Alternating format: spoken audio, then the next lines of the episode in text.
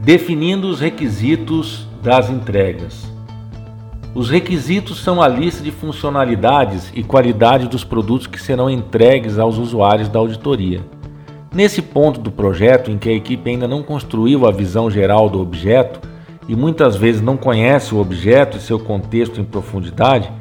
esses requisitos não precisam ser muito detalhados, uma vez que esse detalhamento vai sendo mais bem construído ao longo do projeto e do contato com as partes da auditoria. É possível pensar nos requisitos dos produtos que marcaram cada fase utilizando as informações já disponíveis, ou seja, tudo aquilo que é mais óbvio e necessário num primeiro momento sob o ponto de vista da equipe, para só depois ampliar e evoluir com os requisitos dos vários entregáveis que serão produzidos enquanto aprendemos mais sobre o objeto e os critérios. A definição dos requisitos dos produtos deve considerar, em primeiro lugar, as expectativas dos usuários da auditoria, conforme o que a equipe pensou no item específico do quadro Canvas, quando fez o exercício de empatia com esses usuários e abrangendo o escopo preliminar e nível de asseguração já definidos pela equipe. Mas como posso definir esses requisitos dos produtos da auditoria alinhados aos objetivos e ao escopo que a equipe decidiu mais cedo? Os requisitos dos produtos devem ser definidos a partir do que os usuários da auditoria demandam em termos de informação e qualidade dentro do tempo que precisam para tomar suas decisões.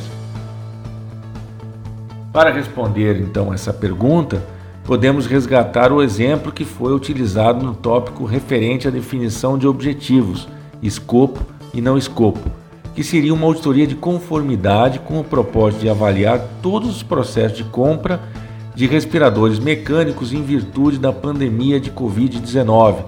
realizados pelo Ministério da Saúde, por dispensa de licitação, finalizados ou em andamento de março a maio de 2020 em relação à Lei 8666 e a Lei 13.979 de 2020, com a emissão do relatório final nos próximos 90 dias. Para esse exemplo, a equipe definiu preliminarmente como escopo as condutas e características dos responsáveis pela documentação das dispensas de licitação e procedimentos de especificação dos equipamentos, responsáveis pelas negociações, empresas envolvidas e tomadores de decisão,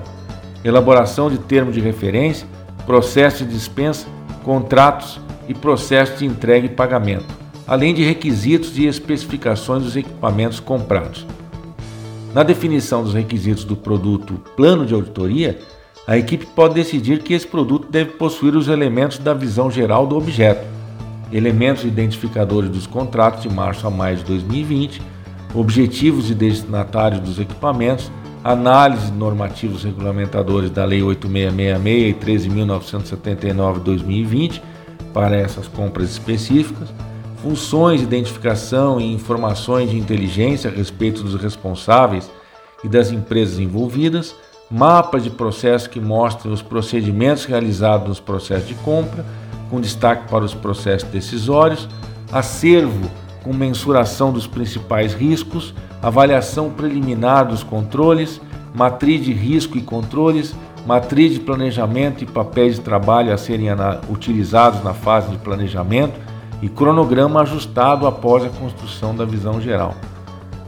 O detalhamento dos requisitos dos produtos no quadro Canvas pode ser maior, tendo-se em conta a experiência da equipe com os responsáveis, processo de trabalho e informações que tenham à mão. Fazer esse exercício de definir os requisitos dos produtos coletivamente na equipe ou até com a participação da chefia ou outros usuários internos dos resultados da auditoria irá ajudar a melhorar a visão de futuro sobre os resultados da auditoria e também a entender a complexidade do trabalho, de forma a ajustar os produtos aos prazos que atendam às necessidades de informação de seus usuários.